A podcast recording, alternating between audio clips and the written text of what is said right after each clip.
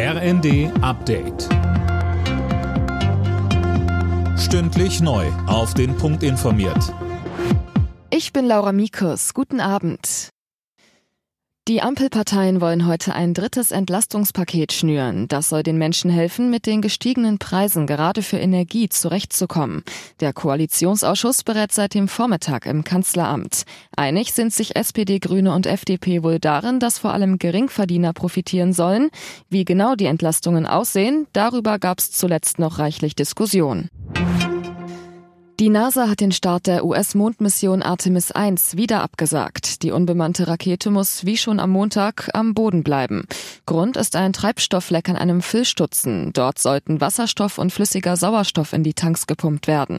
Ex-Astronaut Ulrich Walter bei Welt TV. Deswegen hat die NASA das gestoppt, hat dann das Ganze nochmal hochgefahren, weil sie glaubte, es liegt an der niedrigen Temperatur. Dann haben sie es hochgefahren zu hohen Temperaturen, dann wieder runter, dann wieder Druck drauf getan, aber die Dichtung hat nicht gehalten. Dann haben sie es nochmal hochgefahren hochgefahren, nochmal runtergefahren, wieder Dichtung nicht in Ordnung. Da haben sie lange diskutiert und haben sie gesagt, nee, die Dichtung müssen wir uns genauer anschauen und deswegen wird das heute nichts.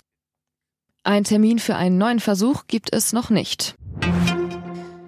Durch die Pipeline Nord Stream 1 kommt weiter kein Gas nach Deutschland. An Russlands Begründung wird gezweifelt. Die Bundesnetzagentur meint, ein Leck an einer Turbine sei technisch kein Grund, den Betrieb einzustellen. Auch Siemens Energy, der Hersteller der Turbine, hält das für vorgeschoben.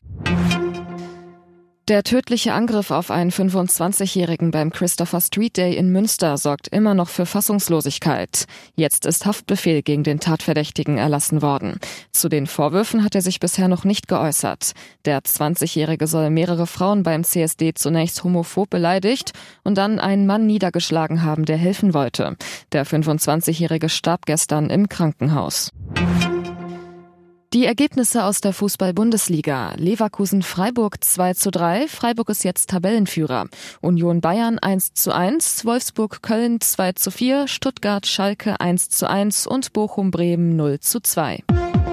Alle Nachrichten auf rnd.de